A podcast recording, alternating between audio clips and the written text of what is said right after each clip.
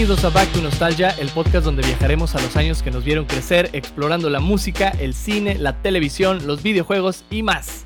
Yo soy Charlie López y seré tu doctor Emmett Brown en este viaje por el tiempo. Nostálgicos, es miércoles, miércoles nostálgico. Y estamos aquí con un nuevo episodio de Back to Nostalgia. Les agradezco muchísimo, muchísimo a todas las personas que nos siguen y, y nos escuchan. Por ahí ya somos más seguidores en YouTube, en Spotify. Y ahí vamos poco a poco creando una comunidad de, de nostálgicos, de viajeros en el tiempo que les gusta por ahí explorar los años de su vida y conocer más y más datos interesantes que pasaron en esos tiempos.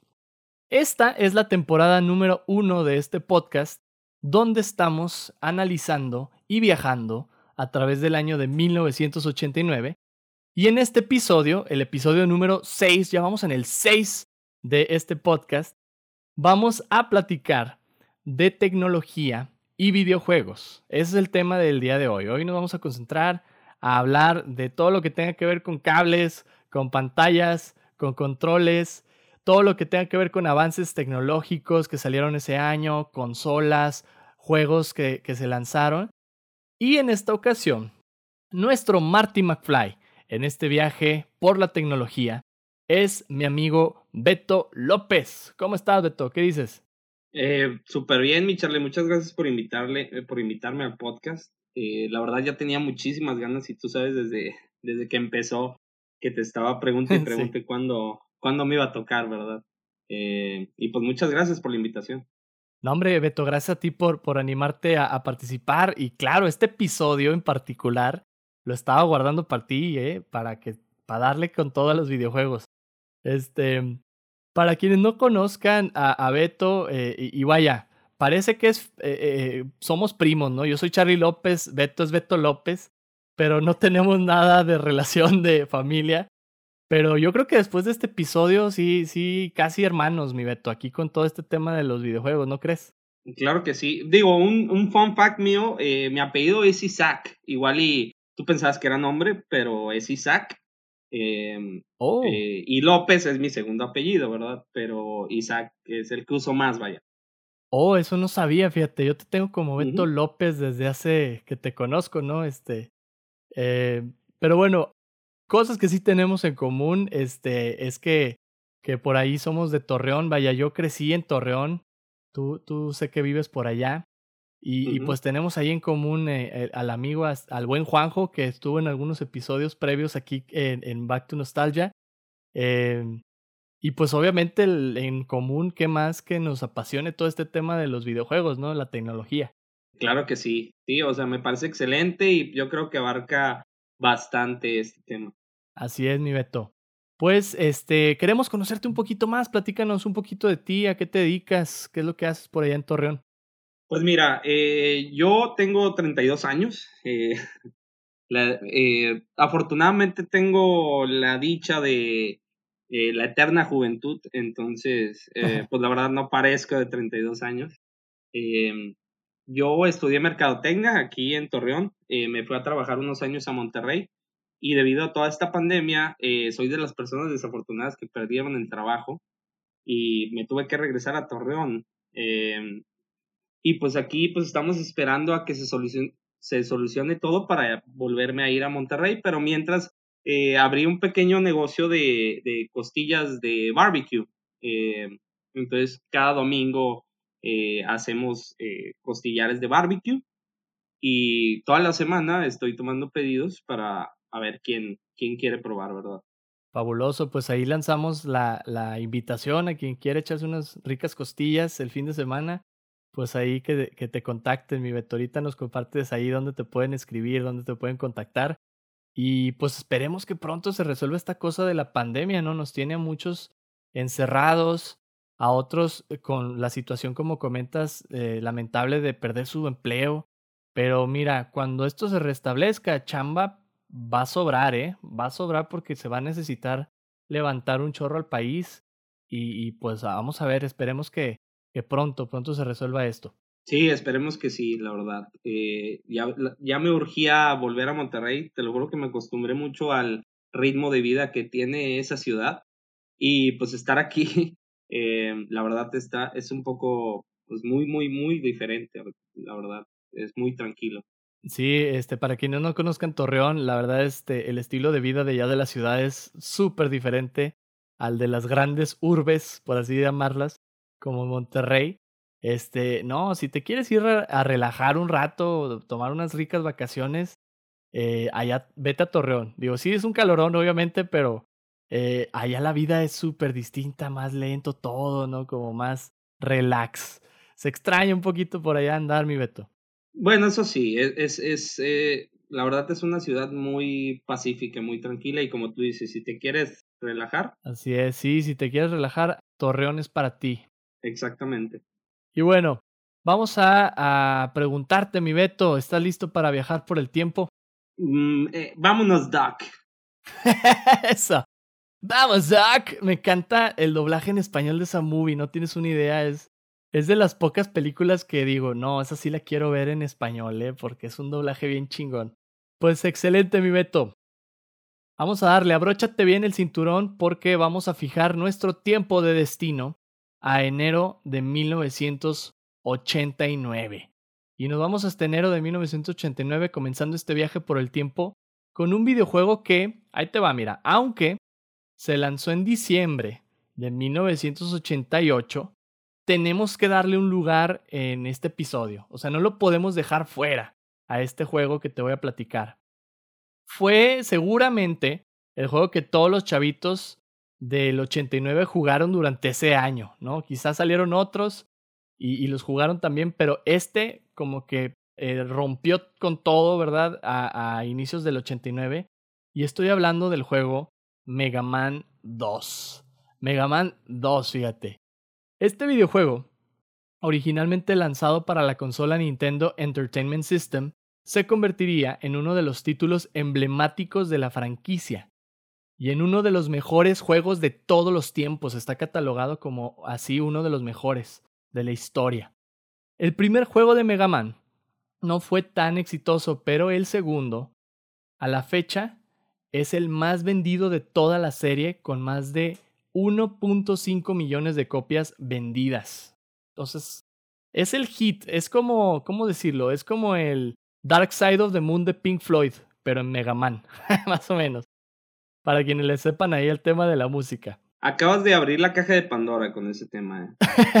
Eso es todo, chingón. Sí, oye, sé que este tema te interesa a ti en lo particular y, te quiero contar algunos datos que seguramente ya sabes, pero algunos que nos escuchan no. Así que vamos a, a compartirles un poquito de este videojuego tan bueno. En esta entrega, Mega Man tiene que enfrentarse a ocho robots del malvado Dr. Wily. Sus nombres son Quickman, Metalman, Bubbleman, Hitman, Goodman, Airman, Crashman y Flashman. Y una vez derrotados todos los jefes, Mega Man ya podría enfrentarse al mismísimo Dr. Wily, no sin antes verse la cara con un dragón, con un tanque robot y con varios acertijos y obstáculos en el camino. Lo interesante de este juego es que te permitía elegir el orden en el que tú quisieras irlo pasando. Podrías primero ir contra Crashman, luego contra Hitman y armar tu propia aventura, ¿verdad? Sin embargo, hay un orden ideal en el que se recomienda pasar el juego, ya que cada vez que tú derrotas a un jefe, obtienes la habilidad de ese jefe y la habilidad de uno son las debilidades de los otros. Por ejemplo, la debilidad de Goodman es el fuego, porque es de madera, entonces te conviene derrotar primero a Hitman para después ir contra Goodman, ¿no? Y poderle ganar. Más fácil.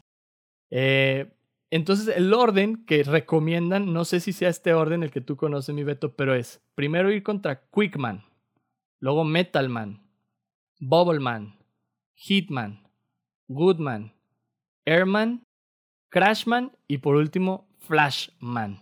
Beto, tú lo jugaste, ¿verdad? Este juego. Eh, ¿Es el orden correcto o tú jugaste en otro orden? ¿Tú cómo, cómo fue tu experiencia de haber jugado Mega Man 2? Pues mira, yo conocí a Mega Man. Eh, obviamente, de hecho, el primer juego de Mega Man fue el Mega Man 2. Ah, de ahí lo conocí, no, no había jugado el Mega Man 1 porque salió creo que en el 87. Y Mega Man 2 para mí fue lo máximo. el soundtrack, eh, que tenía ese juego era impresionante. Sí llegué a jugar varias eh, modos de juego en cuanto a los órdenes de los jefes. Em, y sí, eh, esa, em, esa línea que tú mencionas, sí la llegué a usar, pero también por parte de reto personal era sin usar las armas de los jefes, sin usar pues, el propio Buster de Mega Man, ¿no? para eliminar a todos los jefes. Eso le añadía un poco de más de dificultad y ya cuando uno iba mejorando, ya se aventuraba a, eliminar a los jefes con el arma normal que te dan, ¿no? Órale, es buen reto, es buen reto eh, el no usar las habilidades de los, de los jefes, este, para pues que verdaderamente valga la pena el juego, ¿no? si no, no dura nada, te lo acabas de volada.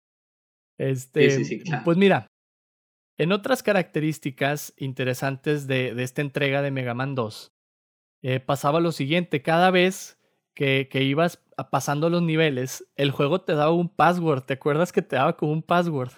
Claro, era el sistema de guardado de aquellos tiempos. En aquellos tiempos no existía tarjetas de memoria, no existía nada. Así es, para quienes nos escuchan y sean de ya generaciones más arriba, eh, antes eh, no se podían guardar los avances de tu juego, o sea, tenías que empezar desde cero cada vez que ponías el cartucho. Y bueno, antes eran cartuchos también.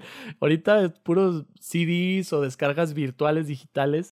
Y, y, antes era pues el cartuchito, ¿no? Del videojuego.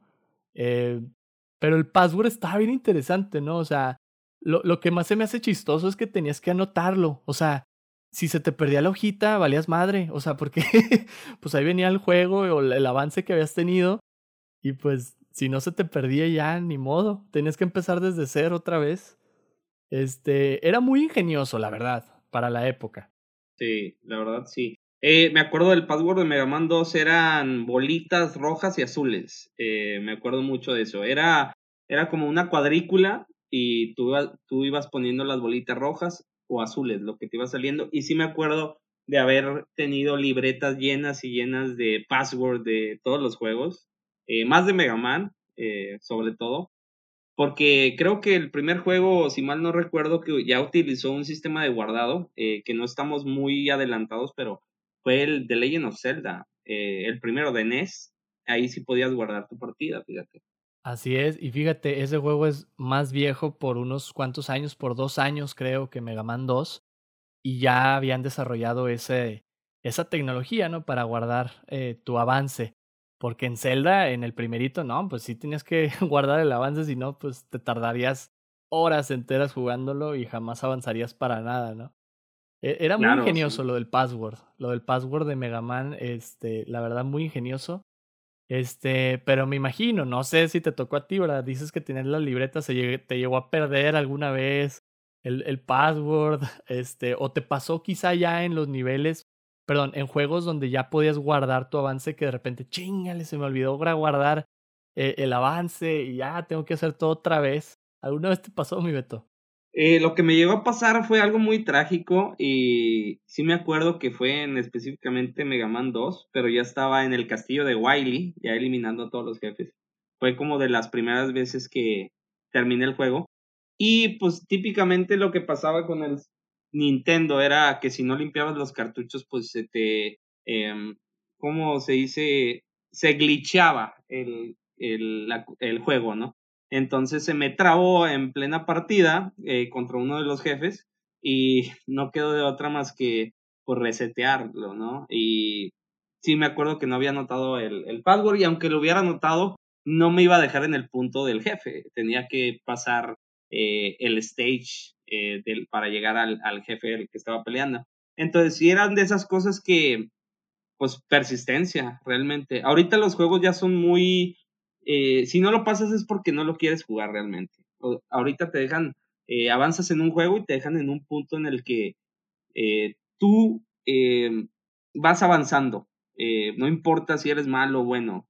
Si tú quieres terminar un juego, nada más le tienes que invertir esas horas de juego.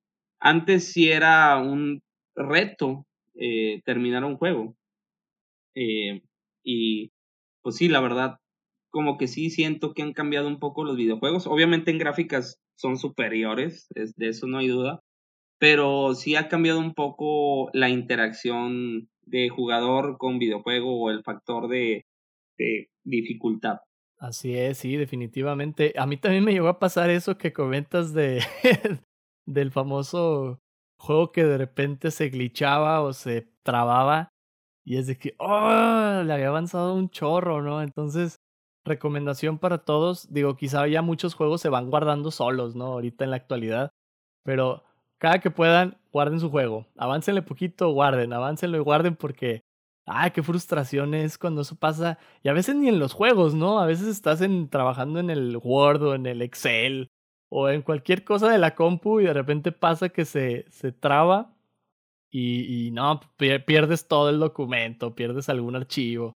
Debería de Microsoft poner ahí un password, ¿no? De así tipo Mega Man, este, para pa ver si jala. Te imaginas, te imaginas eso, no, hombre. Estaría chido. Datos curiosos. Eh, recordemos que el padre de Mega Man fue el gran, bueno, todavía vivo, obviamente, el gran eh, Keiji Inafune. Eh, fue el papá de Mega Man, él es el desarrollador de los personajes de Mega Man y Mega Man X. Eh, obviamente lo corrieron de Capcom y él lanzó su propio juego que se llama Mighty Number no. 9. desafortunadamente no tuvo mucho éxito. Sí fue un, una copia del Mega Man que él hizo en, en, en esos años, pero no tuvo mucho éxito, no sé por qué. Yo creo que la gente todavía se sentía muy nostálgica con el personaje de Mega Man, y, pero Capcom lo ha dejado morir mucho, eh, lo cual es muy desafortunado porque es una gran franquicia de Capcom, ¿verdad? Así es, el que ahorita lo está rescatando creo que es Smash Brothers, ¿no? El Super Smash, que, que lo metió ahí entre los eh, pues eh, jugadores o los personajes que puedes elegir. Pero sí es cierto, de Mega Man ya no se ha visto en estos últimos años. Solo, solo eh, colecciones. Eh, lo que lanzan ahora son colecciones de Mega Man. De hecho, yo compré la Mega Man Legacy Collection y está del juego 1, de Mega Man 1, hasta el 6. Y está Mega Man Legacy Collection 2, que va del 7 al 11 o al 10, creo. Eh, pero es lo que se la pasan haciendo. No han sacado ni un juego nuevo de la franquicia de Mega Man, desafortunadamente, pero esperemos ver uno en los próximos años. Esperemos, esperemos que sí, Beto. Esperemos que sí. Eh, qué interesante dato el que nos compartes de, de este fallido juego, intento de Mega Man, ¿verdad? Que, que, que hizo su creador. Pero te quiero compartir otros datos curiosos de Mega Man, no sé si los conozcas. Por ejemplo, en Japón no le conocen como Mega Man, le llaman Rockman. Así, Rockman. Rockman. Ajá. ¿Sí sabes por qué? ¿Sí sabes por qué, eh, mi estimado Charlie? No, a ver, platícame. Bueno, mira, eh, Rockman, si combina, mira, por ejemplo, Rockman viene siendo el rock, ¿no? Eh, Roll es su hermana, es una robot, entonces si los unes es rock and roll. Eh, hay un personaje que se llama, hay un personaje que se llama Bass, es el bajo. Eh, hay otro personaje que se llama Treble, que es, un, que es el perro de bass. Entonces ellos son bass y treble. Entonces todo tiene que ver mucho con música, realmente. Es rock and roll, bass y treble. Eh, y pues varias, sí, pues ahí, ahí tienen cosillas. Entonces allá se le conoce Rockman realmente y fue por, por eso del rock and roll y la música en general, vaya. Qué interesante, qué chido. No sabía, no sabía ese dato, en serio. Me, me recordó, no sé por qué, pero a Dragon Ball. Ya ves que ahí son este, nombres como de vegetales, eh, Kakaroto, Raditz, Vegeta, Vegeta, ¿no? O sea, sí, está, está interesante, qué, qué, qué padre, como que los japoneses tienen eso, ¿no? O sea, se agarran de un concepto de alguna cosa y así nombran a todos sus personajes de la serie animada o del videojuego. Está chido, ¿eh? No sabía. Sí, realmente eh, tienen mucha creatividad, vaya, o sea, eso es innegable. Así es, definitivo. En otros datos curiosos que te quiero compartir, eh, los jefes para Mega Man 2, la, empresa desarrolladora del juego, que es Capcom, lanzó una convocatoria para que la gente les enviara dibujos de cómo les gustaría que fueran los villanos.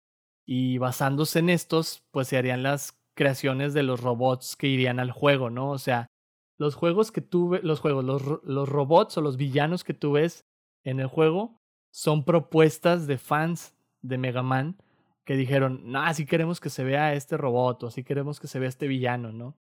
Están bien, bien interesante ese dato también.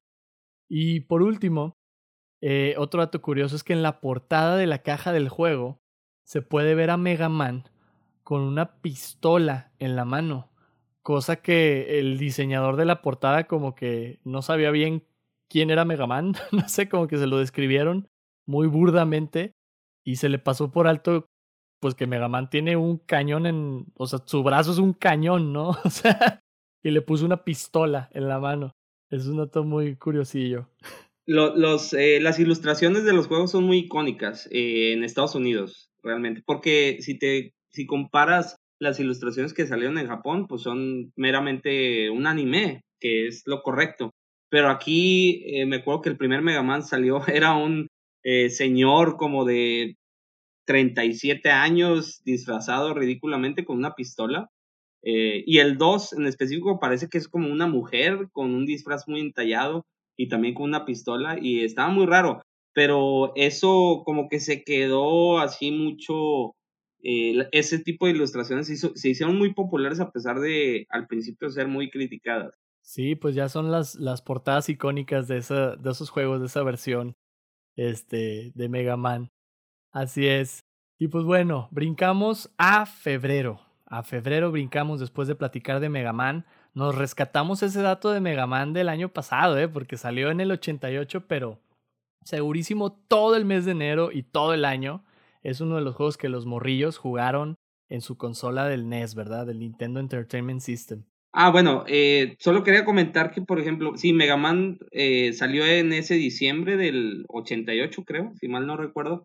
Eh, pero en Estados Unidos salió en, si mal no recuerdo, en junio eh, del 89, eh, de hecho.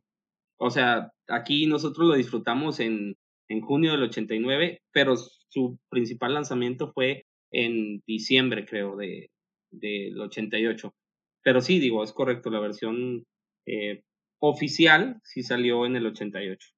Así es, sí, casi siempre pasaba eso antes, ¿no? Eh, que llegaban tarde los estrenos a, a, a, nuestro país o a Estados Unidos, a Norteamérica, vaya, así como lo denominan en el, en el mundo de los videojuegos, pero, pero nos llegaban, era lo bueno, ¿no? que no se tardaban a veces tanto y, y gracias a, a eso pudimos jugarlo por ahí ese año los que pues eran de la edad y tenían la consola, ¿no? Eso, eso está muy chido. Y ahora sí, sí. nos pasamos a febrero y quiero iniciar febrero con una pregunta para ti, Beto. ¿Qué harías sin Internet? ¿Tienes alguna memoria de la vida de cómo era antes del Internet? Sí, tengo bastantes memorias. Eh, digo, obviamente ahorita sí es una herramienta indispensable, yo creo, porque ya, no, ya nos hemos acostumbrado mucho eh, a estar con ella. Pero sí me acuerdo de mi vida sin el Internet y pues bueno, como era niño salía a la calle a jugar fútbol, o salía a jugar tazos, me acuerdo mucho de eso. Eh, pues realmente tenía uno más aventuras físicas eh, y juegos, o sea, que en, las, en los que tú participabas eh, activamente y ahorita la verdad ya es, eh, si bien es muy bueno el Internet, también yo creo que tiene sus puntos malos, ¿no? Porque pues ya los niños de ahora salen con, no sé, ya no quieren salir a la calle a jugar, eh, ya se la quieren pasar jugando eh, videojuegos eh, o viendo YouTube o Netflix, qué sé yo. Pero sí, sí me acuerdo de, de aventuras sin internet.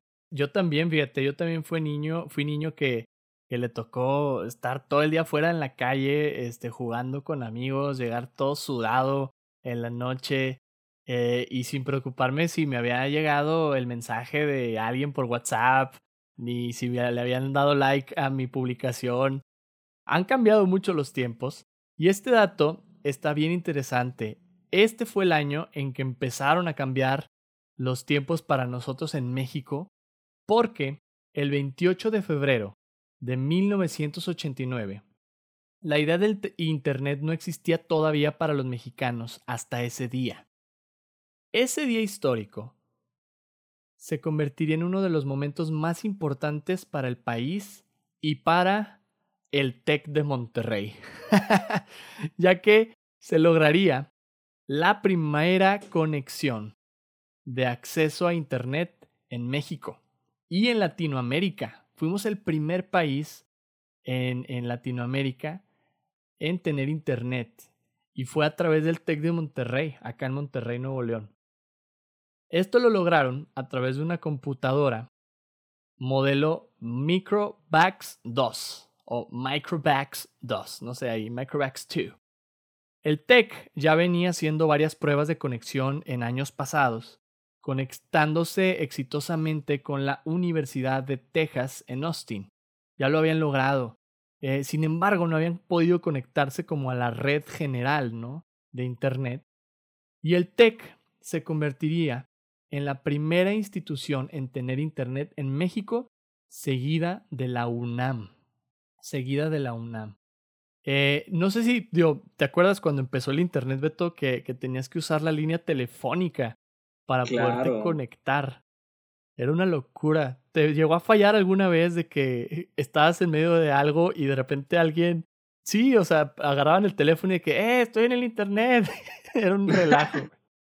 sí, sí, sí. Sí, sí me acuerdo que entraban llamadas y pues te desconectaban y tú gritabas a tu mamá, eh, porque la mamá se la pasaba hablando con las amigas, y gritabas la típica frase de aquellos tiempos, estoy usando el internet.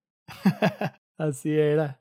Sí, a mí me tocó bastante y era el, el, ruido chistoso ese raro que hacía cuando se conectaba, no sé si te acuerdas que ah, eran como, no sé, como, así como ruidos robóticos extraños. Eso era bien interesante, bien divertido. Y no, ahorita ya está internet eh, inalámbrico. Sí, pero para abrir una página realmente se tardaba, ay, ¿qué, ¿qué, te gusta? ¿Cinco minutos? Pero en aquel tiempo, como estábamos acostumbrados a no tener nada, lo, lo esperábamos. Ahorita nada más nos falla cinco minutos en internet para abrir una página y aventamos la computadora o el modem o qué sé yo. Sí, nos desesperamos un montón, ¿no? O sea, pasa, pasa muy seguido todavía y, y no, yo creo que no hubiéramos aguantado esa, esa época conociendo ya eh, la velocidad del Internet de ahora, ¿no? Hubiera sido frustrante a más no poder. Ay, no. Pues mira, en otro dato curioso relacionado con, con este rollo del tech, eh, el tech se convertiría también en la primera institución en México en tener el dominio .mx. Es decir, la primera página web que terminaba en .mx es del TEC, que seguramente ha de ser el itesum.mx. Es, es de las páginas más antiguas, 100% mexicanas, ¿no? Ellos fueron los inventores del .mx. ¿Cómo ves, Beto? No sabía, mi Charlie, ¿eh? y pues, muchas gracias por eh, hacerme eh, ver todos estos hechos que la verdad desconocía. Así es, pues para quienes se preguntaban cómo llegó el Internet a nuestro país, pues tienen que agradecerle al TEC de Monterrey, eh, que hoy podemos este, jugar Candy Crush, ¿verdad? Ahí desde el celular, desde la compu, en todos lados. Gracias, Tech. Te queremos, te queremos. Pero ya este no nos cobres tanto la colegiatura. cada año sube más. Así es, cada, cada vez más. Y más con el COVID. este... y bueno, nos vamos a marzo. Nos vamos a marzo y el siguiente evento que te quiero compartir se convertiría en uno de los más importantes de este año, ya que cambiaría para siempre la manera en que compartimos información a través del bendito Internet. Ya estábamos hablando de cómo llegó a México, pues vamos a seguir hablando un poquito del Internet. El 12 de marzo de 1989, el ingeniero inglés y científico de computadoras, Tim Berners-Lee, propondría el primer bosquejo de lo que después se convertiría en la World Wide Web, o como muchos le conocen, la WWW, bueno, no, no la lucha libre, ¿verdad? El, Internet, la red, ¿verdad? A través de la cual nos, nos conectamos. La idea de Brenners Lee fue unir el texto de nuestras computadoras y el Internet, creando lo que se conoce como hipertexto o hypermedia, que son todos los caracteres, imágenes, tablas y demás contenidos que aparecen en, nuestros dispositivos a la hora de navegar una página web, ¿no? Cuando tú visitas una página, ves textos, ves fotos, ves eso. Detrás de ello hay puros ceros y unos, ¿verdad? Que son los que como decodifica la computadora y te los muestra a ti en forma de texto. Con hipertextos e hiperlinks circulando a través de Internet, el compartir y ligar y encontrar información se volvió más sencillo y se volvió algo colectivo, algo que este, podíamos todos ir sumando a, la red, ¿verdad? Creando eh, una red de conocimiento de ideas que era alimentada por cada habitante del planeta, ¿verdad? Cualquiera podía sumarle algo a la red. Eh, cosa pues nunca antes vista en la historia de la humanidad. Digo, teníamos las bibliotecas, ¿no? Pero pues tenías que imprimir el libro, ponerlo en la biblioteca, tenías que buscarlo con un catálogo pero de repente tienes acceso a toda esta información solo dándole clic a un texto, ¿no? Este, Beto, ¿qué, ¿qué, páginas web son las que tú frecuentas más? Gracias a esto que ocurrió en el 89, hoy tenemos todas estas páginas que visitamos diario. Eh, ¿Tú te refieres a, en este momento o en aquel tiempo cuando era más joven? En este momento o en aquel tiempo, lo que nos quieres compartir. Bueno, mira, mi primera página realmente con la que utilicé el Internet eh, no, sé, no sé si tú igual o muchos que nos están escuchando, pero fue la de página de Cartoon Network. Eh, me metí a la página de Cartoon Network y ah, había, había muchos juegos ahí y pues me la pasaba jugando. Unos, me acuerdo mucho de un juego de Donkey Kong que estaba en la página. Y en esos tiempos eh, sí se podía, bueno, tenías que poner a fuerzas el www. y ahorita ya no, realmente, y ahorita las páginas que frecuento, pues tú sabes lo típico, ¿no? Eh, YouTube, Netflix, Facebook, Instagram, eh, incluso hasta WhatsApp en la computadora, eh, con eso de que dejas el celular conectado para que se cargue. Pero ya no me meto mucho a páginas así de juegos o así. pues es que ya hay tanta cosa en Internet que, bueno, antes sí e, e, era muy limitado a qué lugares podías acceder, me acuerdo. Órale, sí, me hiciste recordar de Cartoon Network, sí, cierto, tenía muy buenos juegos eh, en su tiempo en, en la página. Pero ¿sabes de cuál también me hiciste acordarme? De miniclip.com. ¿Te acuerdas de eso? Claro. Todavía existe, creo. ¿eh? Sí, claro. Sí, siguen teniendo bastantes jueguillos. Me acuerdo mucho de jugar el, el del billar, ¿no? Que era un billar así en línea. Ah, sí. Y jugabas con gente real. Está chidísimo. o los servicios de chat en aquel tiempo, ¿no? El Mirk, yo me acuerdo mucho ah, del Mirk. Sí. buenísimo. O el Messenger, el de MSN, MSN. MSN. Que tenías que descargar este. Terra. no manches, Terra. Sí, era otro mundo. Quienes nos escuchan y no saben de qué estamos hablando, este, no. estamos hablando de los inicios de, del Internet como para todos, ¿no? Porque quizá ya existía en el 89, ya existía la primera página web por ahí del 89, pero no era tan popular, ¿verdad? O sea, estaba empezando, estaba en pañales. Así es, mi Charlie. Y de hecho, no sé si sepas, pero ¿te acuerdas de American America Online, AOL? Sí. Claro. Bueno, eh, este, es un, este es un fact. No me acuerdo en qué mes específicamente, pero América Online antes se llamaba Quantum. Se cambió el nombre a América Online en 1989, de hecho. Órale, no, no sabía eso. Qué interesante. América Online, que te daban unos CDs para poderte conectar al internet. ¿Te acuerdas? Así es, Era con como la prueba gratis. sí. Ah, qué locura, oye, eran otros tiempos. Antes no nos lo dieron en cassette, ¿verdad? O sea, de que es que cómo les compartimos el internet. No, un cassette. ya sé. Hubiera sido súper divertido.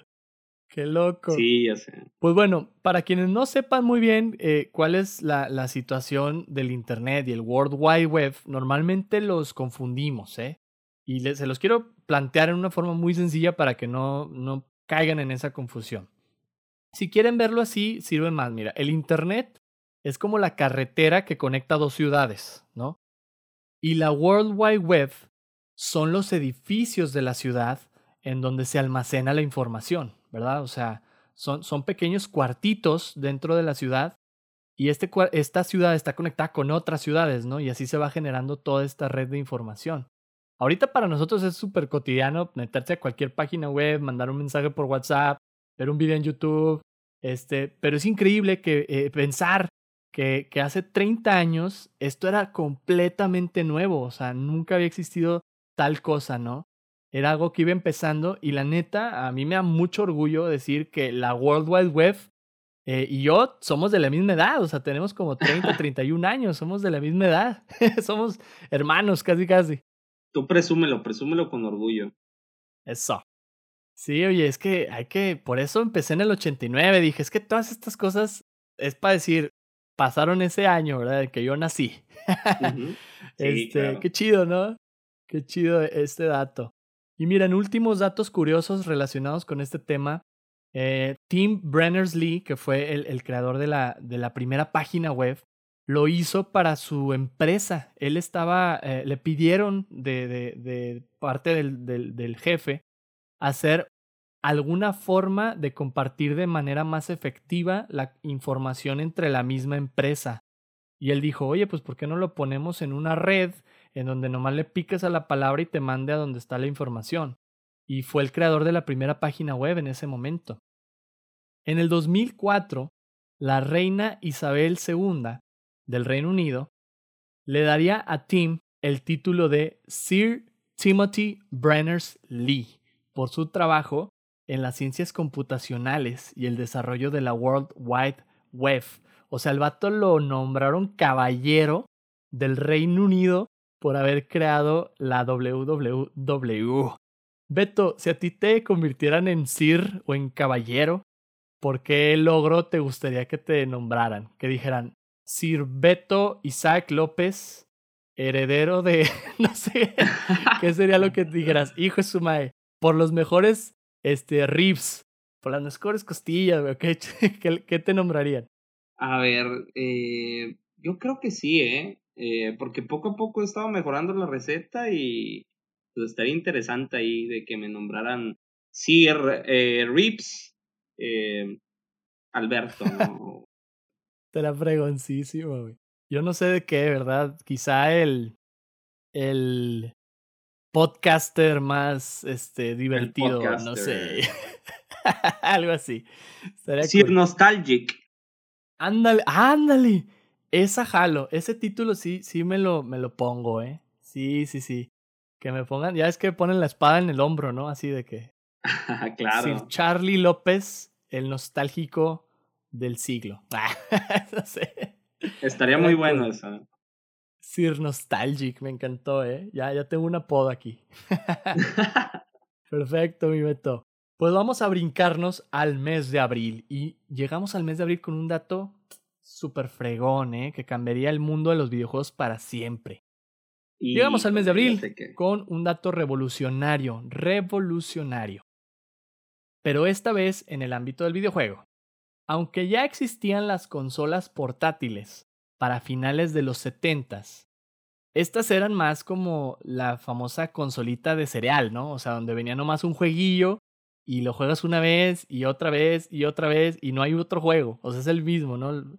Hay, muchos de como de cajita de cereal en la actualidad todavía que hay te ponen esos tipos de jueguitos. Eh, pues la cosa es que no puedes cambiar los juegos, pero eso cambiaría el 21 de abril de 1989 para muchos niños que se morían de ganas por jugar a Mario, Zelda, Metroid, Kirby y Donkey Kong, llevando su consola a todas partes, ¿verdad? En lugar de estar ahí encerrados en la casa. Este año se lanzaría el Game Boy. El Game Boy.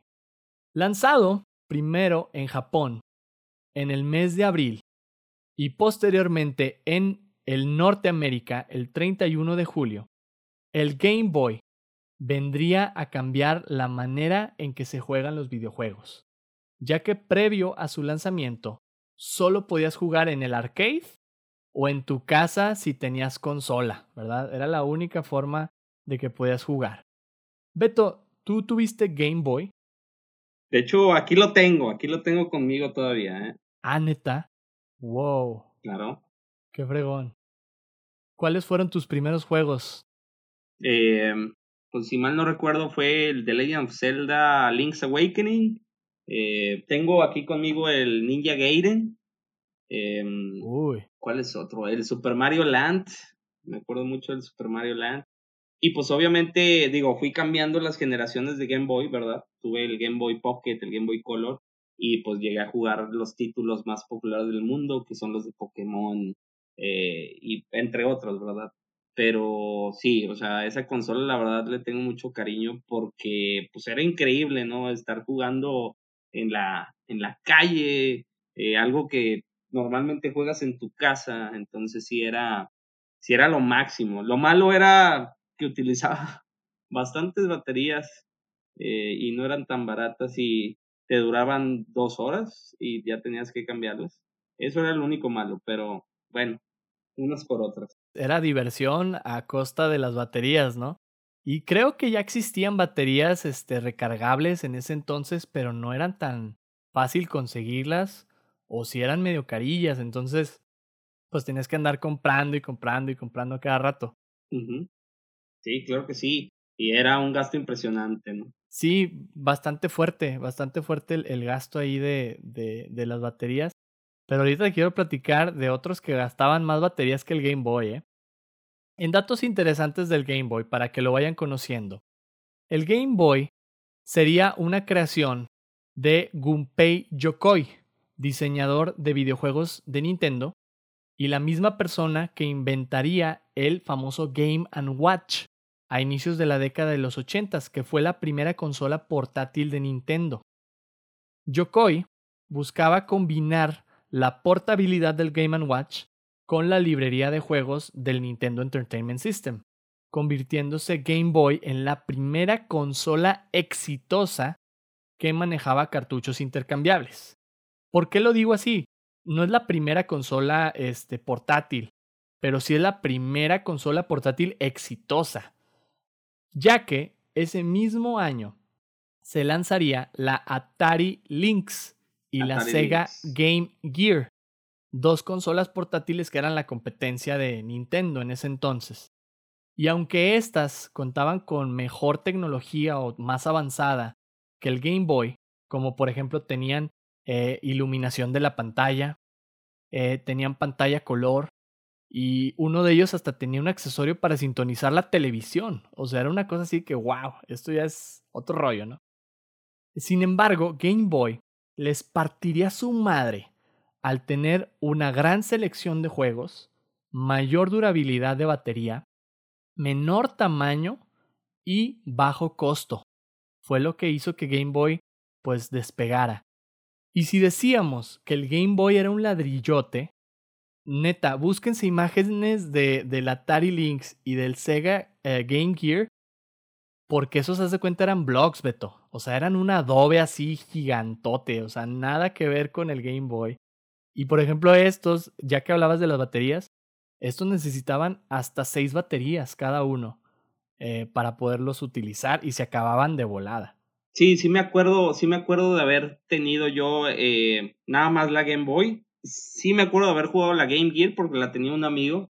Y pues obviamente sí te impresionaba al, al principio, pero veías cuánto duraba en realidad las baterías y eh, no era pues mucho. De hecho, yo creo que te duraban media hora, 45 minutos y como tú dices, eran seis baterías para alimentar a ese monstruo.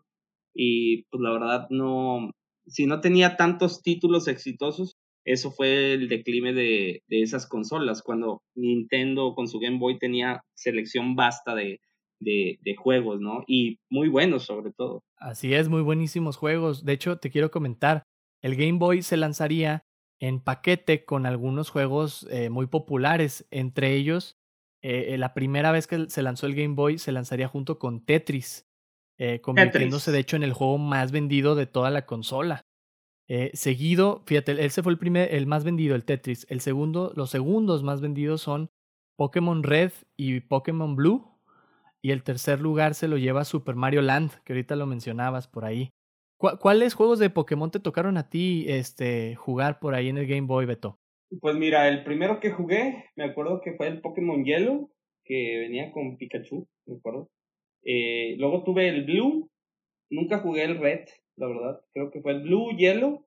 Y luego me pasé a la Color con el Crystal, el Gold, el Silver. Y creo que esos fueron mis últimos juegos de Pokémon que jugué. ¿eh? Órale. Sí, pues de hecho e, era una gran estrategia por parte de Nintendo y por parte de Pokémon que saliera el primer juego de Pokémon en una consola portátil, ¿no? Porque ya ves que ellos traen el Pokédex y andan por todas partes navegando. Entonces te daba como ese sentir de yo también estoy en la aventura, ¿no? Capturando los Pokémon cada vez que salgo a jugar con mi Game Boy. Este, era, fue una idea muy innovadora, muy padre. Sí, sobre todo el, el anime que pusieron al mismo tiempo de, la salida de, de, los videojuegos, eso impulsó mucho las ventas de, de pues, los cartuchos, ¿verdad? Eh, si no, yo creo que si no hubiera sido por los animes, no hubiera, no hubiera sido tan exitoso Pokémon. Sí, definitivo. Gracias a, eso lo, lo, conocimos y lo pedimos, ¿verdad? O sea, mm, después de ver Pokémon en, en, en, Canal 5, me acuerdo que lo tenían, este, era de que papá, cómprame el Pokémon Stadium, cómprame el, el, el Pokémon Yellow, sí, sí fue un boom y, creo que Game Boy ayudó a que eso fuera realidad, ¿no? Para Nintendo. Claro, y hasta ahorita digo, ya ves que la nueva consola de Nintendo es, es eh, una híbrida que es como, eh, la puedes usar en tu casa y también te lo puedes llevar al, al parque, que obviamente es completamente otro mundo, ¿verdad? Porque ya estamos hablando de una tecnología más, más impresionante, pero en realidad viene siendo eh, el mismo tipo de juego en portátil. Sí, así es. Y mira, en otros datos para, para cerrar con el tema del Game Boy, en 1998 se lanzó el Game Boy Color entre, o sea, en, en, ese tiempo y entre 1989 y el 2003, que fue cuando se dejó de fabricar el Game Boy, la familia de consolas vendería 118.69 millones de unidades en todo el mundo. Sería eh, hasta la fecha una de las consolas eh, portátiles más exitosas en ventas, este, sin contar pues todos los juegos que vendieron con ella también, ¿no? Su sucesor sería el Game Boy Advance. Ese a mí ya no me tocó, yo me despedí de las consolas portátiles con el Game Boy. Este, luego tuve por ahí hace algunos años el Nintendo 3DS, que la verdad nomás los compré por la nostalgia, ¿no? Cuando vi que podías jugar Star Fox y el Zelda y otros juegos más viejillos, dije, no, véngase para acá. Y, y sí, duré un ratillo ahí jugando al, al 3DS. Sí, mira, de hecho el Game Boy Advance, eh, desafortunadamente lo perdí, pero me quedé con la caja. bueno, eso no es lo mismo, pero sí estoy en búsqueda de un, de un Game Boy Advance. ¿eh?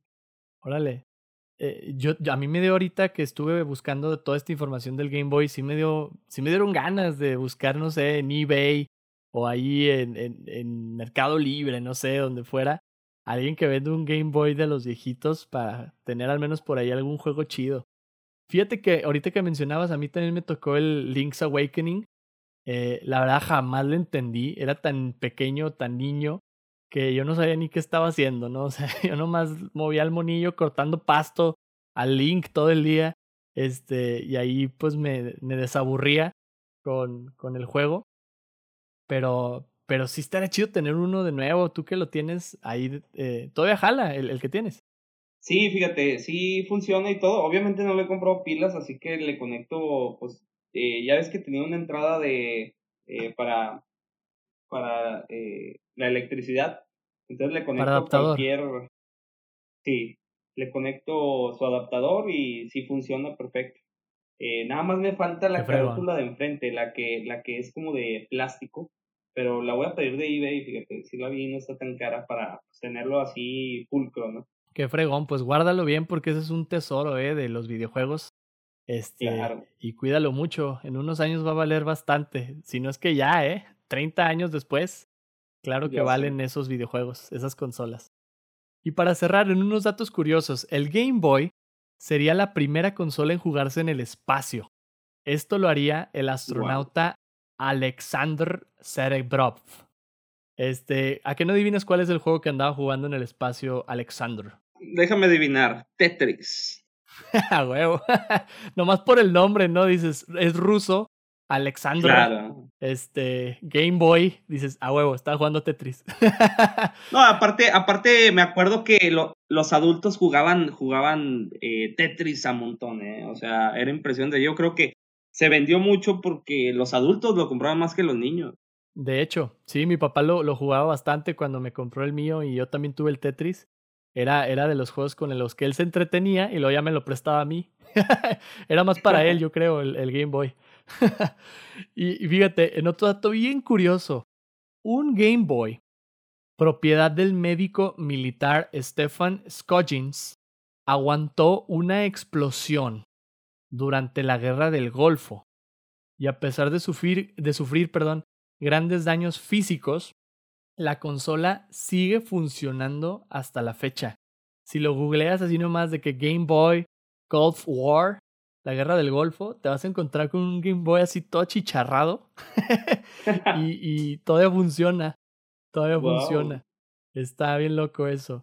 Y bueno, algunos famosos que jugaban Game Boy durante los años 90, que fue más famoso, este, entre ellos están Hillary Clinton, la ex primera dama de Estados Unidos, la actriz Cameron Díaz, el actor eh, fallecido Brandon Lee, el hijo de Bruce Lee, Steve Wozniak, eh, uno de los cofundadores de, Apple, y de la banda Nirvana, eh, Dave Grohl, el baterista, y el buen Kurt Cobain. Se la pasaban ahí jugando Game Boy, yo creo, entre grabaciones, cuando estaban aburridos o cuando estaban de gira.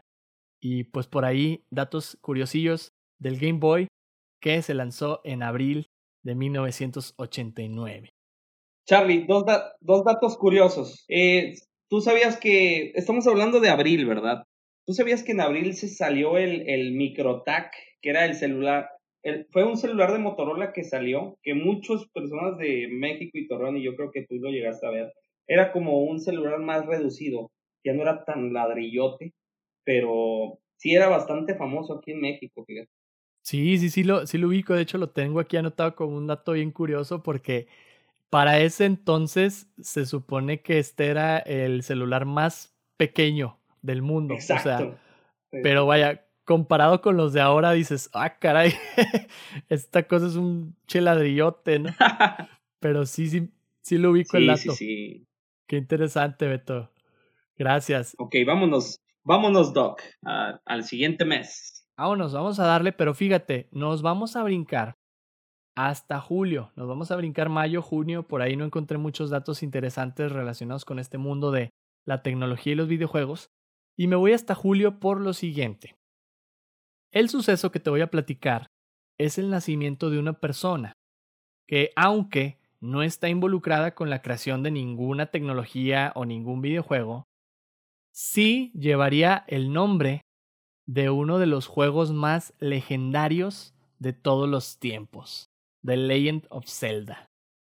El 31 de julio de 1989, el mismo día del lanzamiento del Game Boy en Norteamérica, nacería Zelda Ray Williams, hija del actor y comediante Robin Williams. Así le puso, ¿eh? Su papá le pondría así durante el embarazo de su esposa porque se la pasaban jugando el primerito juego de Zelda que salió para el, NES. Eh, él y su esposa se la pasaban ahí este, navegando por todo Hyrule con Link y les gustó tanto, tanto el nombre que pues se lo pusieron a, a su chavita, ¿no? Este, Beto, si tú tuvieras una hija o un hijo y pudieras ponerle el nombre de un personaje de algún videojuego, ¿qué nombre le pondrías? Pues mira, definitivamente no le pondría Mega Man a un hijo, eh, ni Rockman. Em, pero fíjate que a mí, yo llegué a jugar una saga que, digo, hasta la fecha siguen sacando títulos, que se llama Assassin's Creed, no sé si lo ubique, pero el primer juego tenía al protagonista que se llamaba Altair. Eh, me puse a investigar un poco el nombre de Altair y pues es, es para hombre, tanto para hombre como mujer se puede utilizar. Y se me hace muy, muy bonito ese nombre, vaya. Órale, suena, suena chido. Altair. Altair. Nice. Yo no sé, fíjate, yo estoy entre que le ando llamando Rosalina o le ando llamando Lucina. no sé, son las que se me vienen a la mente si fuera niña. Este, del, del Super Smash y claro, de los de sus correspondientes franquicias, ¿no? Del Super Mario y el y Fire Emblem. Pero no sé, de hombre, digo, Mario es un nombre muy común.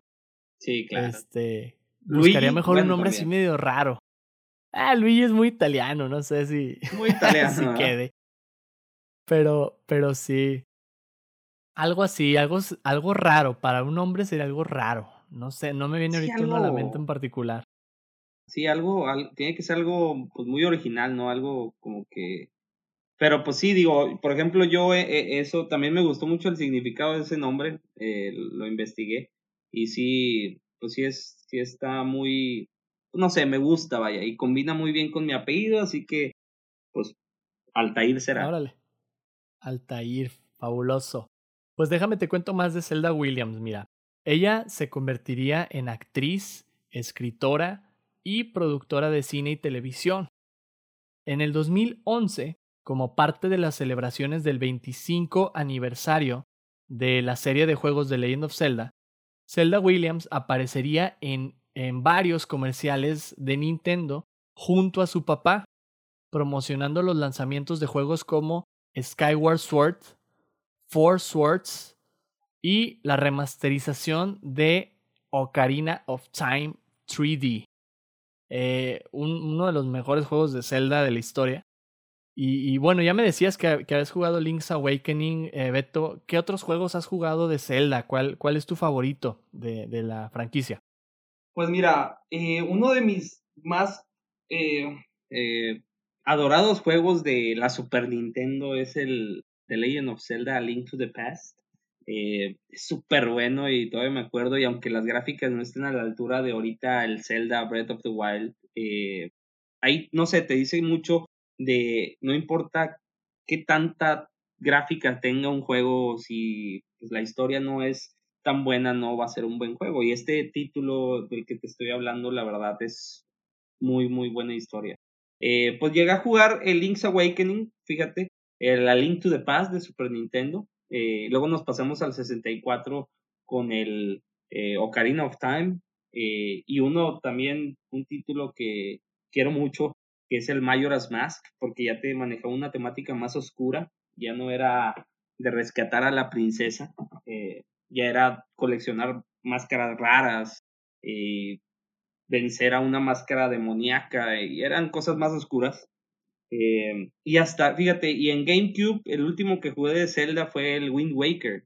Eh, me gustó también mucho ese juego, eh, a pesar de su arte medio Powerpuff Girls.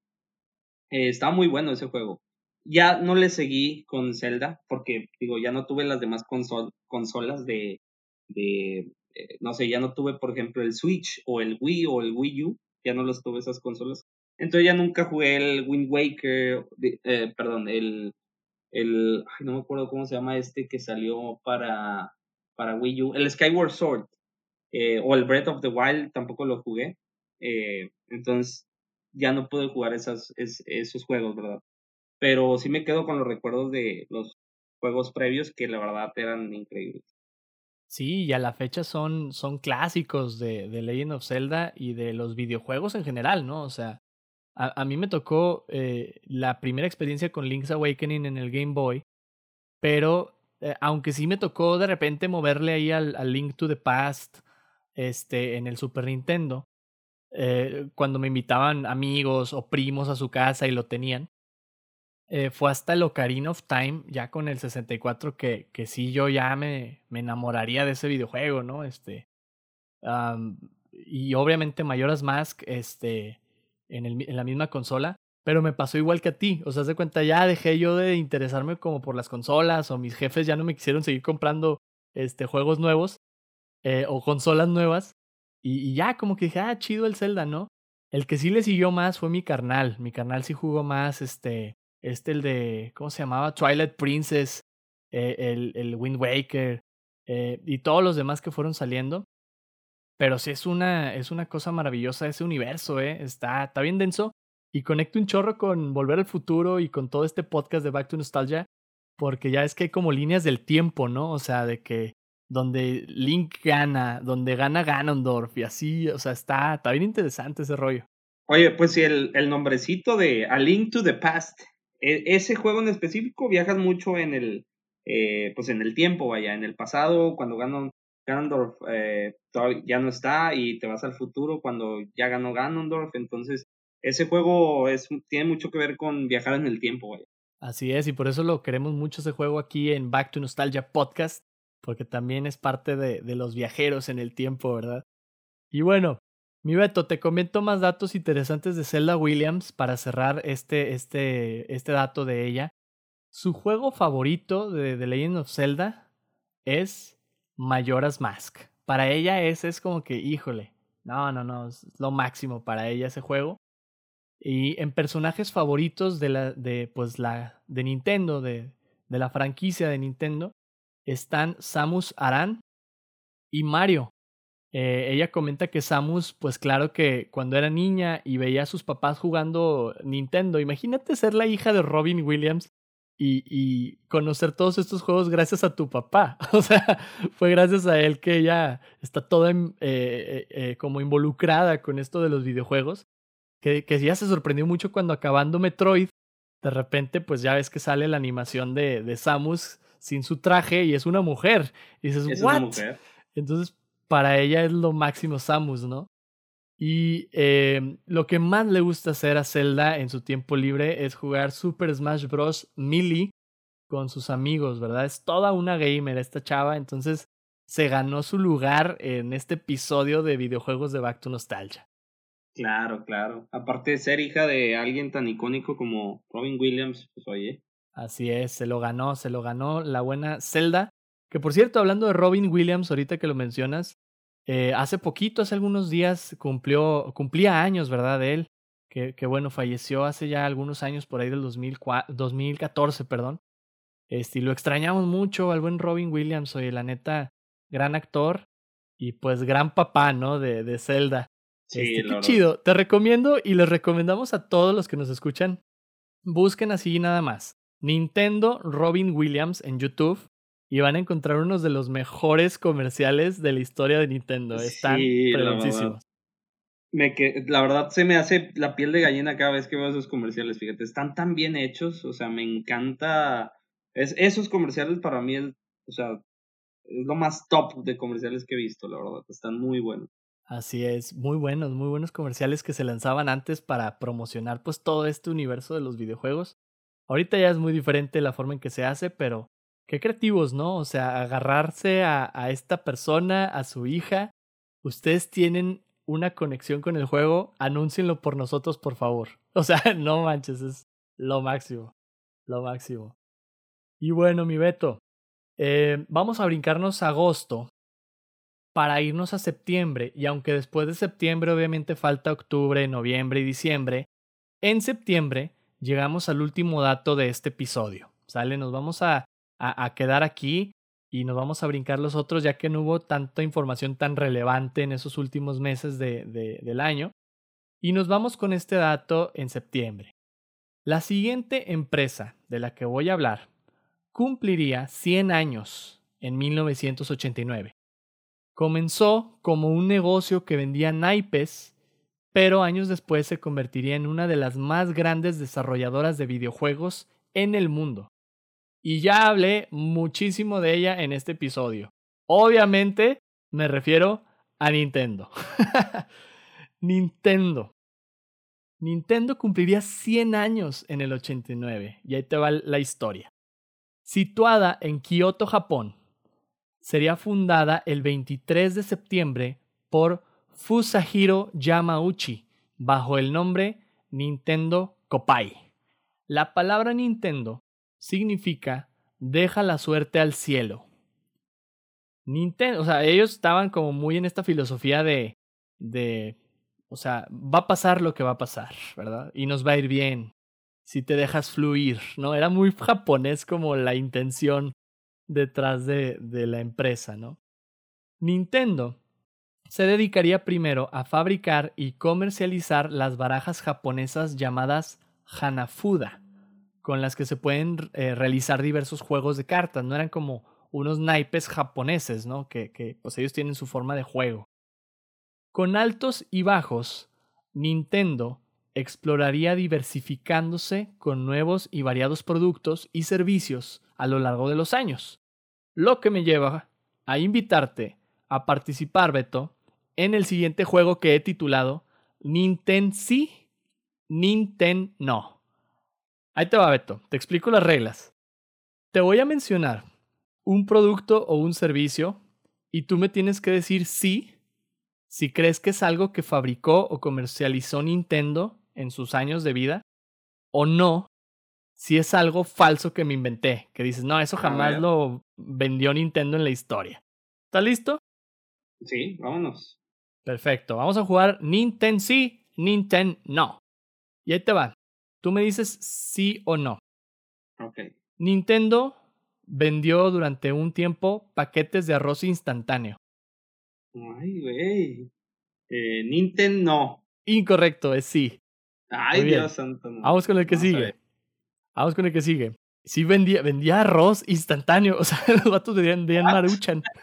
no sé cómo. Arroz instantáneo. Nintendo tuvo durante un tiempo estéticas unisex. Quiero decir que no, pero tal vez sea así. Entonces voy a decir que no. Nintendo. Es correcto, es correcto. Esa sí me la inventé. Esa sí me la inventé.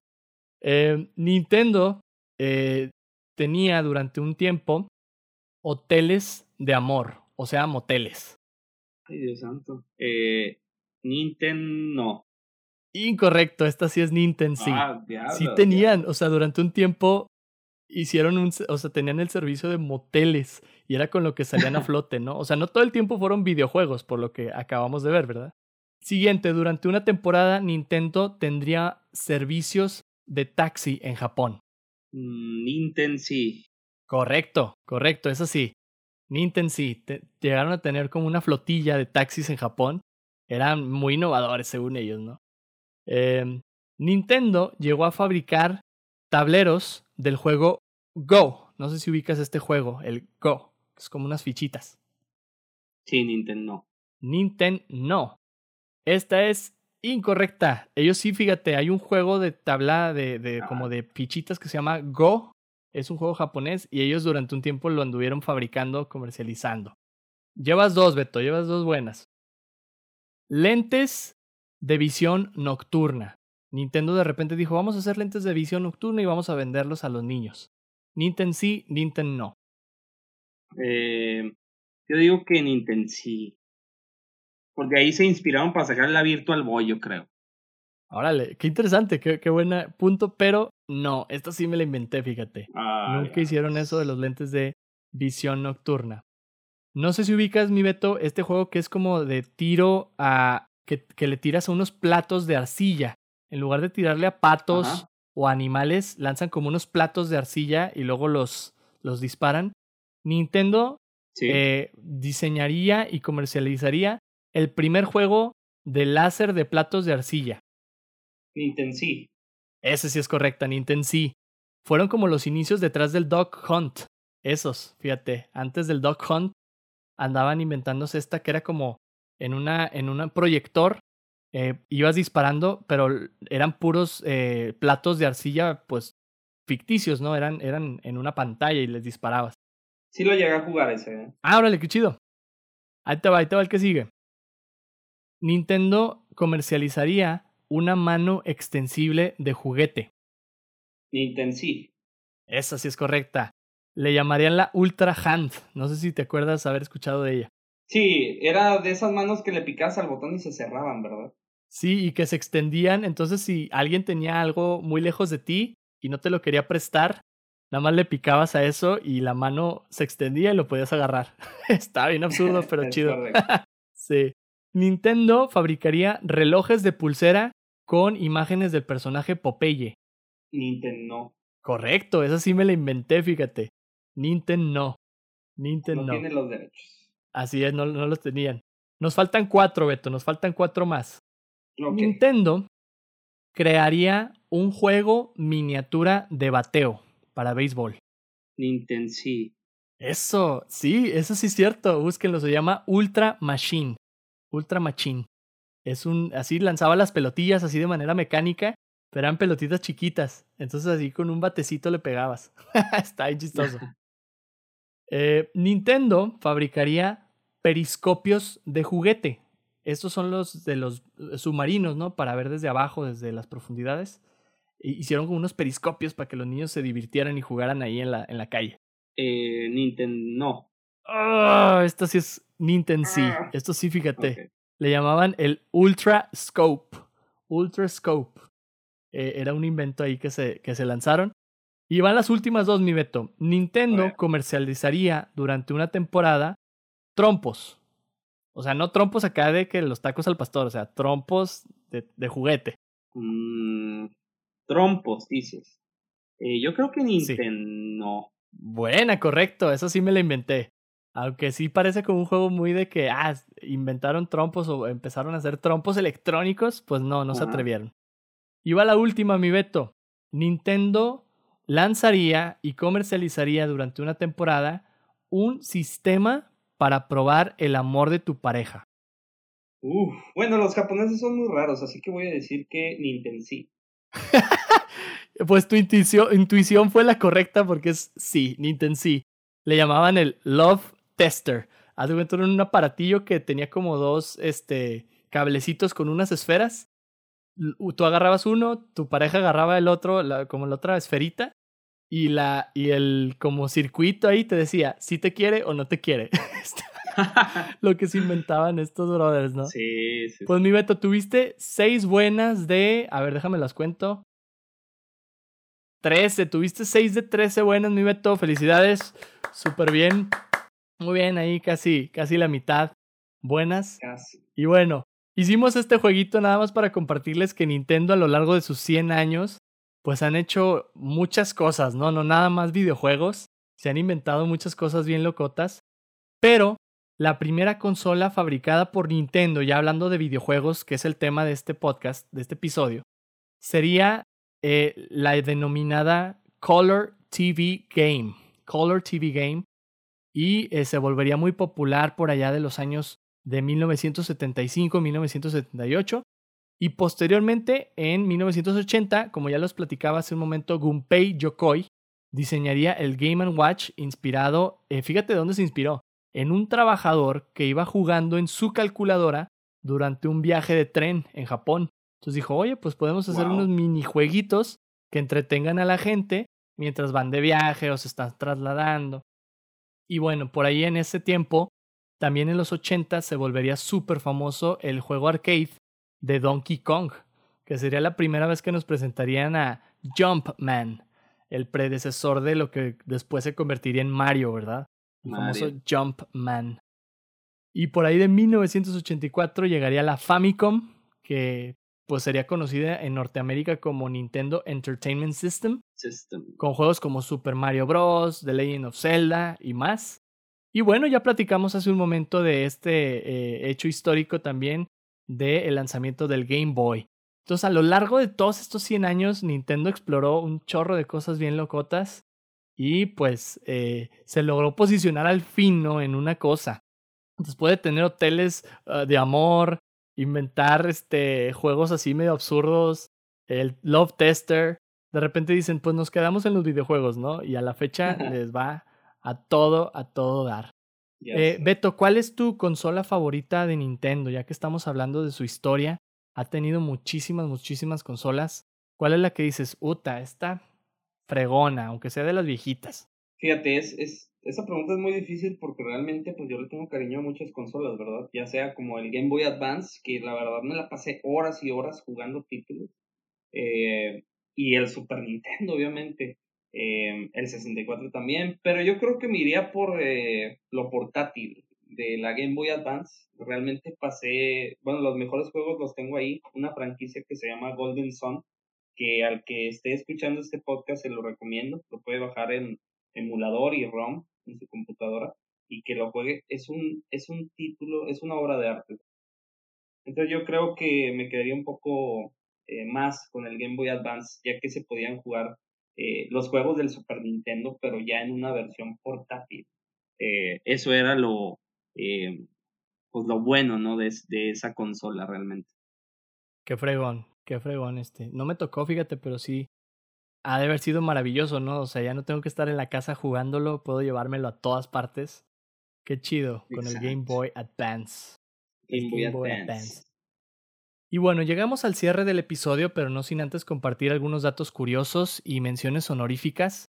Eh, en datos curiosos, en 1989 se haría el primer juicio a una persona por liberar un virus de computadora. el alumno de la Universidad de Cornell, Robert Tappan Morris, sería enjuiciado por este hecho. un morrillo lanzó un virus de computadora y le cayó la chota. no, no, no. Por ahí ya nos comentabas también este, lo del Motorola, lo del MicroTac, uno de los celulares que en ese tiempo era considerado el, el más pequeño, ¿verdad? En ese momento. Ahí también entra como dato curioso. Y bueno, aunque el Game Watch ya estaba medio descontinuado, la popularidad del videojuego de Legend of Zelda eh, haría que eh, se creara un minijuego del Zelda, pero en Game Watch, y se lanzaría ese mismo año, en 1989. Y en otro dato muy, muy curioso es que en ese año se escribirían los códigos de nuestros juegos favoritos de computadora, el Buscaminas y el Solitario. en ese año, fíjate. Esos juegos. En ese bendito año. Oye, tengo otro dato curioso. Eh, tengo otro dato curioso en octubre. Eh, que fue la, fue la salida del, del guante de poder. Eh, bien conocido como el Power Glove, eh, que tanto fue una innovación tecnológica eh, y pues obviamente de videojuegos, ¿verdad? Eh, la cual, pues la verdad, hasta hicieron una película entera de, de ese aparato para promocionarlo, que se llamó la película The Wizard en 1989. Y el protagonista, no sé si lo recuerdes, obviamente, el actor principal era el actor de los años maravillosos, era Fred Savage, de hecho. Ah, el, de esa película. Que, ajá, e, e, era el protagonista de la película de Wizard, que realmente esa película fue un meramente publicidad para el Power Glove. Eh, y realmente, pues sí estuvo muy impresionante, le metieron mucho dinero, pero pues no tuvo mucho éxito. Y al año eh, de su salida eh, lo descontinuaron. Uh, que la, no, no le duró al Power Glove. No.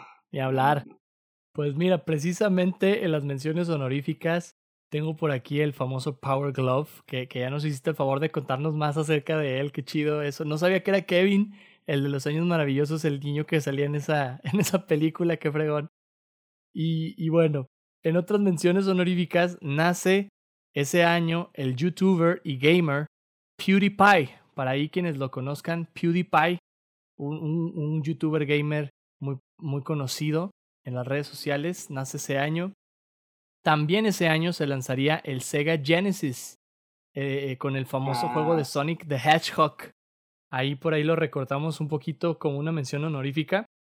Pero este dato es súper importante porque con el lanzamiento del Sega Genesis empezaría la guerra de consolas. La guerra de consolas, Nintendo, y Sega. contra Sega, claro. Sí. Sí sabías que, eh, bueno, ya ves que Mario era súper popular, de hecho en Estados Unidos eh, ya llegó un punto en el que era más conocido Mario que Mickey Mouse.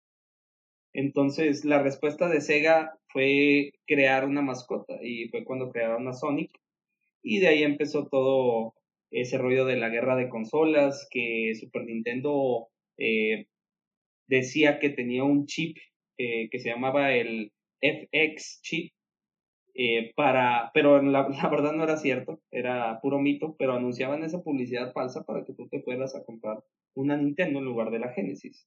Eh, que a final de cuentas las dos consolas tenían lo suyo, ¿eh? eh yo me acuerdo que también tenía el Genesis y me encantaba jugar Sonic, obviamente, pero también tenía la Nintendo y jugaba muchos títulos de Nintendo, Así es que chido, y yo jamás tuve Genesis, este, pero creo que da pie este pequeño dato de mención honorífica para seguir hablando de la guerra de consolas, que esto es solo el comienzo, o sea, todos los noventas serían eh, la guerra completa, eh, que vienen datos bien, bien interesantes, ya que empecemos por ahí de los años noventas, 93, 94.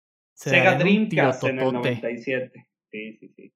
Exacto, se darían un tirototote hasta la Nintendo 64, ¿no? Donde creo que por ahí ya es como la derrota final de Sega, ¿no? En cuanto a consolas. Eh, pero, sí. pero sí se pone chido esto en todos los noventas, la guerra de consolas. La guerra de consolas, la famosa. Así es. Y bueno, en otros datos interesantes también, ese año saldrían a la venta videojuegos como los siguientes. Sim City, el primer juego de la famosa franquicia Sims. También este dato me dolió mucho mandarlo a las menciones honoríficas, pero por cuestiones de tiempo del episodio lo, lo decidí recortar un poquito. Saldría el Prince of Persia. ¿Te acuerdas de ese juego, Prince of Persia. Uf. Claro. Salió de hecho para Apple II y MS2, ¿no? Y, y Atari, creo. Sí. Sí, principalmente fue, fue para, para la Apple. Eh, no me acuerdo cuál modelo de la Macintosh. Pero sí era, era como parte de, de darle un último empujón a las ventas de la Macintosh. Este juego. Y no, es una joya, eh, es una joya de, de los videojuegos, en serio. Este, y salió ese año, en octubre, precisamente el año que yo, el mes, perdón, que yo nací. Salió el Prince of Persia. Ya me dieron, ya me dieron ganas de jugar, mi Charlie, ¿eh? Ahorita, ahorita te paso y, a, a, todos los que nos lo pidan por ahí en, en, el episodio, ahí por las redes sociales, les paso eh, un, una liga que encontré donde lo puedes jugar desde la compu, este, así tal cual. Ahí está fácil de encontrar. Se los compartimos y Excelente. a ti te lo paso, Beto, también. Gracias, gracias. Va, va, va, va. Y otros juegos que salieron, por ejemplo, fueron eh, Mother en Japón, un juego donde conoceríamos a, a Ness, el famoso A Ness Ness. del Super Smash. Este, saldría también un jueguillo ahí de las tortugas ninja para la Sega. El de Arcade, y también salió para Arcade en ese año. Así es, el famoso. El que jugábamos Teenage en las maquinitas. Turtles. Así es. Exactamente. Exactamente. Saldría también por ahí el juego de DuckTales, de las patoaventuras con Hugo, Paco de- y Luis. De Capcom, lo sacó Capcom. Y, y la verdad, ese juego también tiene uno de los soundtracks más chingones, ¿eh? Así es, el buen DuckTales. Pat DuckTales. Patoaventuras en español. Oye, el Batman, no sé si lo recuerdas, también salió en el 89. El, Batman's, eh, el Batman eh, desarrollado por Sunsoft. Ahora sí, sí saldría porque es el mismo año que se estrenó la movie. Sale ese juego y también sale un juego de Indiana Jones, que fueron las películas más taquilleras de, de ese año, fíjate. Y el Castlevania 3, Dracula's Curse. Por Konami. Ese obviamente. mero también. Así es. Y por, por último, aquí para cerrar con broche de oro, el Ninja Gaiden. El Ninja Gaiden también saldría ese año, fíjate. Válgame. Sí, ese es de los juegos más difíciles, la verdad. No, hombre, mi Beto, si nos ponemos a platicar de cada uno, no, este episodio dura terminar. 10 horas. Claro. 10 horas. Así que bueno, aquí vamos a irlo terminando, pero no sin antes preguntarte la pregunta de la semana, mi Beto. Y esta pregunta va para todos ustedes que nos escuchan también. Y la pregunta es la siguiente. ¿Cuál es el videojuego más difícil que has jugado? Ya sea que lo hayas pasado o que no lo hayas pasado. Pues mira, con mucho orgullo te digo, y de hecho lo acabas de mencionar ahorita en, en eh, curiosidades, pero fue el Ninja Gaiden eh, específicamente. Es uno de los juegos más difíciles que he jugado y que pues he terminado, la verdad. Eh, sería el Ninja Gaiden de la consola Nintendo eh, Entertainment System. Órale, qué chido. Qué chido que cayó aquí en el episodio, el famoso Ninja Gaiden. Pero fíjate, yo respondiendo a la pregunta de la semana, ay, batallo bastante porque no, no he jugado muchos videojuegos en los últimos años. Y claro que en su momento el Zelda fue muy difícil para mí, el Ocarina of Time, porque yo era el niño que no leía nada de lo que los monos te decían, ¿verdad? Que te ponías a platicar Sí, ahí sí. Con, con los personajes del juego. Y yo prefería decir, cállate, déjame pasar, eh, en lugar de leerlo. Tú Aunque querías, sí tenía inglés, ¿no? Pero tú, tú querías ahí hacer trizas a los pastitos, ¿no? exacto, yo era, yo era jardinero en el, en jardinero Zelda en el Ocarina of. Time. No, yo quería jugar, yo quería este pasar niveles, yo quería los dungeons, ¿no? O sea, todos los calabozos. Y Yo no quería andar hablando de saber si sí tenía que ir para acá o tenía que hacer no sé qué. Yo creo que por eso se me hizo difícil, ¿no? Y me tardé mucho tiempo en, en pasarlo. Pero, pero yo creo que está entre ese y el Link's Awakening del Game Boy. Eh, porque no sabía cómo se jugaba. O sea, era igual, pero era más niño, ¿no? Entonces, para mí, vaya, yo creo que si ahorita ya los juego ambos de nuevo, van a ser de que pan comido, ¿no? O sea, pero. No, no creo, para ese ¿eh? entonces eran. ¿En serio? ¿Siguen siendo muy difíciles? Bueno, es que mira, el Ocarina, eh, hay, un, hay un templo que hasta lo hacen meme. Obviamente, si tú buscas meme de Zelda Ocarina of Time, te va a salir el templo del agua. El Water, el water Temple es uno de los ah, claro. niveles más frustrantes de todos los videojuegos. Y entonces, digo, obviamente supongo que sí lo podrías pasar, pero no sería tan fácil. Sí, no, sí lo he pasado, pero sí es, una, es un relajo andar bajando el nivel del agua, luego subiendo, luego ponte las botas, quítatelas. Sí. No, es un relajo ese, ese templo. sí, definitivamente. Fíjate, eso es, eso es buen eh, tema para, para otra pregunta de la semana. ¿Cuál es el nivel más difícil de un juego? Eh, y pues tienes que decir, obviamente, juego y, nivel, ¿no? yo creo que ese es uno de los más difíciles de Zelda Ocarina, ¿verdad? Sí, yo creo que sí, el Water Temple. Definitivamente. Y bueno, ustedes los invitamos a compartirnos su respuesta a la pregunta de la semana en nuestra cuenta de Instagram, arroba Back to Nostalgia Podcast. Les repetimos, la pregunta es, ¿cuál es el videojuego más difícil que has jugado? Por ahí háganoslo saber en, nuestras redes sociales. Mi Beto, ¿qué tal te pareció este episodio? ¿Disfrutaste este viaje tecnológico por el tiempo? Me encantó mi Charlie. Y digo, obviamente estos temas eh, pues podríamos estar aquí toda la tarde hablando de, hablando de esto, ¿verdad? Y todo lo que falta aún, eh, la salida del Super Nintendo, del 64, del Dreamcast, de la muerte de Sega, de pues, varias cosas, ¿verdad? Pero pues sí, tenemos tiempo contado y pues ya será en, en próximas emisiones de, de este podcast. Así es, en próximas temporadas vamos a tener mucho, mucho más tiempo para seguir platicando. No nos comamos el mundo de los videojuegos en un solo episodio. Este, y Beto, vete preparando porque vas a ser un recurrente aquí hablando de videojuegos, ¿eh? Claro, claro, a mí me encantaría. Todavía falta hablar de mis sagas más eh, preciadas, que son las de Mega Man X, que obviamente esas ya vienen más adelante. Eh, pero sí, encantado, mi ya sabes. Fabuloso, Beto. Pues te damos muchas gracias, en serio, por habernos acompañado en, esta, en este episodio. Cuéntanos cómo te pueden encontrar las personas en redes sociales, este, promocionanos tus eh, rips para que te compremos por ahí, este, los que andan en Torreón, obviamente, a menos que ya andes mandando de que a otras partes de la República, ¿verdad? Todavía no llegamos, eh, pero vamos a llegar próximamente a Monterrey, pero pues me pueden encontrar a mí en, en, en Instagram como eh, A Isaac con doble S 88 o en Facebook como Alberto Isaac con doble S LPZ eh, y las, eh, la página del negocio es Charlie Rips en Facebook y en Instagram sería Charlie-Rips con doble S. ahí los domingos tomamos órdenes toda la semana y el domingo pues ya pueden pasar por sus deliciosas baby back rips. Eso, oye, me, me, impresiona que son las Charlie Rips. Este, ya nomás por el nombre ya digo yo sí quiero. ándale, ándale, sí, sí, sí.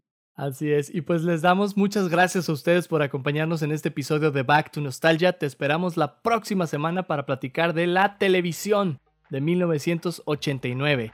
Síguenos en Instagram en arroba Back to Nostalgia Podcast. No olvides responder a la pregunta de la semana y mantente nostálgico. Nos vemos.